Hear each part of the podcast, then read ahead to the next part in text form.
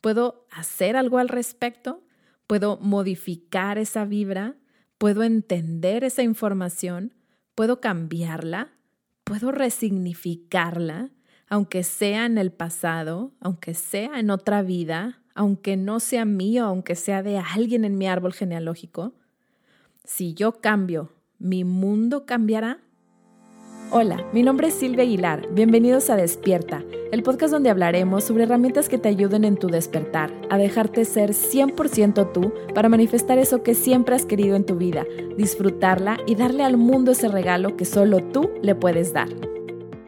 Hola, bienvenidos al episodio 28 de Despierta Podcast. Feliz de estar en este espacio, aquí contigo, conectando a través de nuestra energía, cada uno desde nuestro espacio. Muchas gracias por estar aquí. Y hoy el tema es, vemos el mundo como lo interpretamos. Un tema que creo que es importante tenerlo presente o consciente porque es algo que está sucediendo todo el tiempo, cada segundo. ¿Y a qué me refiero con que estamos interpretando? que puedes ir muy juntito con otra persona, tomados de la mano, viviendo una experiencia y cada uno vivir una experiencia completamente diferente, estando en el mismo lugar, viendo entre comillas lo mismo, escuchando entre comillas lo mismo. ¿Y por qué entre comillas el viendo y escuchando? Porque ahí justamente es donde entra la interpretación tan, pero tan personal. Y aquí entran los lentes. Sin embargo, hemos hablado de que nosotros decidimos qué lentes ponernos, pero hay unos lentes que traemos por ahí que no nos damos cuenta que los traemos puestos. Y es toda esta información de nuestro inconsciente. De nuevo, haciendo esta analogía con el iceberg que seguramente ya has escuchado o la has visto, un iceberg lo puedes ver desde la Tierra y lo que alcanzas a ver es una parte muy pequeñita, que es la que está sobre el agua y tiene otra parte mucho más grande que es la que no se ve desde la tierra porque está debajo del agua. Es parecido con el consciente y el inconsciente. Lo que está arriba del agua simula nuestro consciente porque es lo que sí reconocemos, lo que alcanzamos a ver. Y lo que está debajo del agua es lo que simula nuestro inconsciente porque es toda esa cantidad tan grande de información que no alcanzamos a ver ni a reconocer a simple vista, pero que ahí está.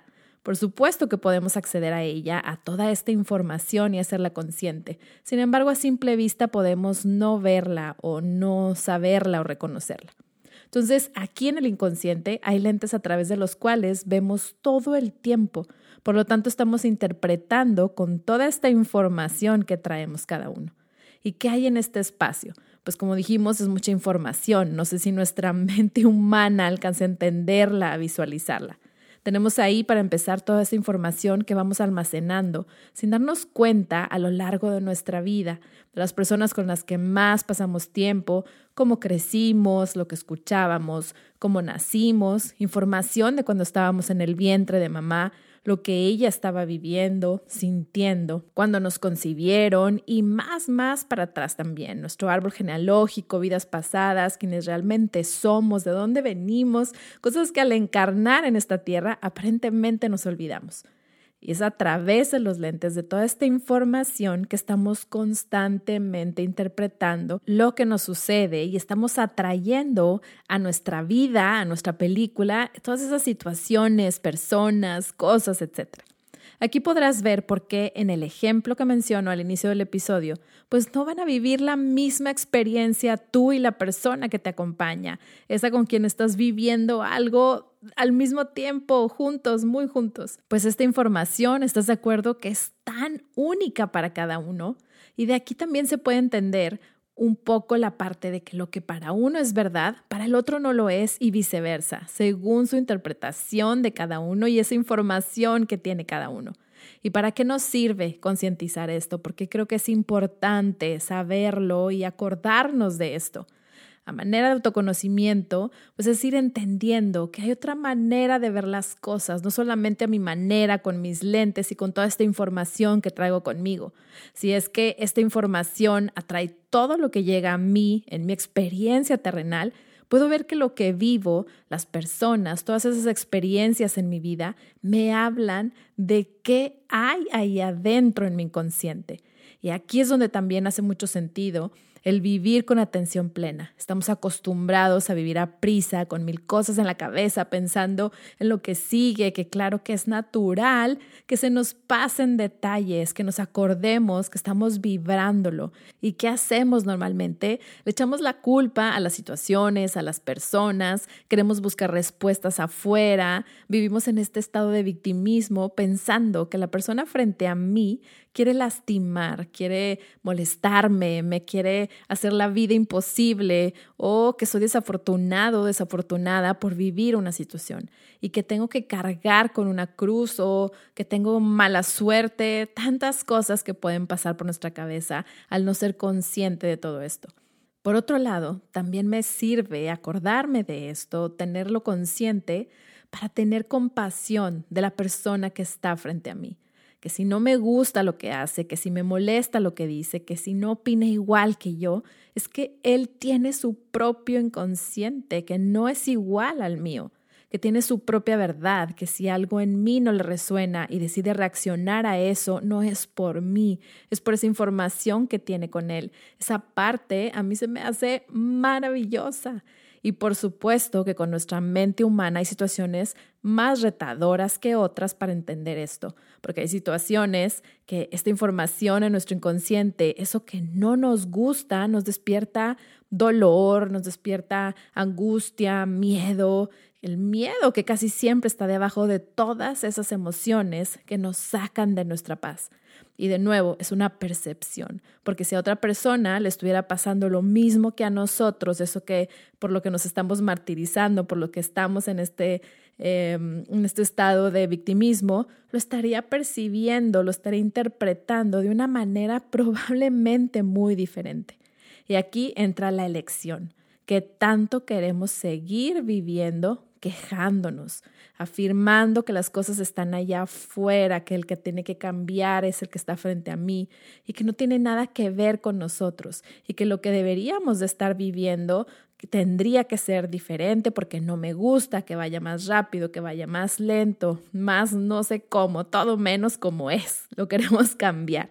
Aquí entra la elección de salir de este estado de victimismo, hacer una pausa, permitirnos vivir las emociones que se despiertan, hacer conciencia, a ver, esto lo estoy vibrando. Esto viene de esa información que traigo, que está en mí, de esa vibración. ¿Puedo hacer algo al respecto?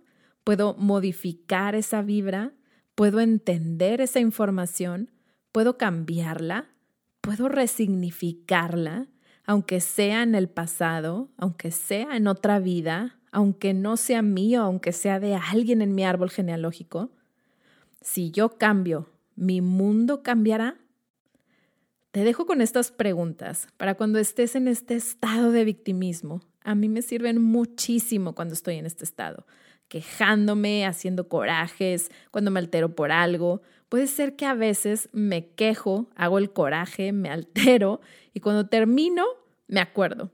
A veces puede ser un día después, cuando estoy en el espejo llevando esta conversación interna de todo lo que pude haber dicho o hecho. A veces me acuerdo cinco días después, a veces un mes después, a veces después de buscar una solución allá afuera, de querer cambiar algo allá afuera. Y trato de ayudarme a mí misma, poniéndome eh, post-its, eh, incorporando herramientas a mi rutina diaria que me recuerden voltear hacia mí. Y hay otras veces que me es muy sencillo acordarme.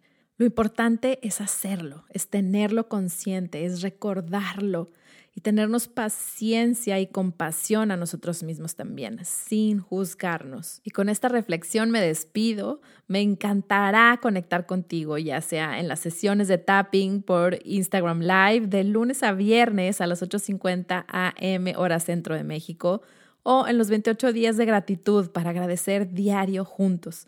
Te dejo el link en la descripción del episodio donde te puedes registrar para que te comiencen a llegar los correos. Muchas gracias por elegir este episodio para acompañarte en este momento. Vamos juntos aprendiendo, despertando. Despiertas tú, despierto yo y aportamos al inconsciente colectivo. Sienta el poder que sientes dentro de ti mismo, sabiendo que todo lo que necesitas está dentro de ti ahora para hacer tus sueños realidad.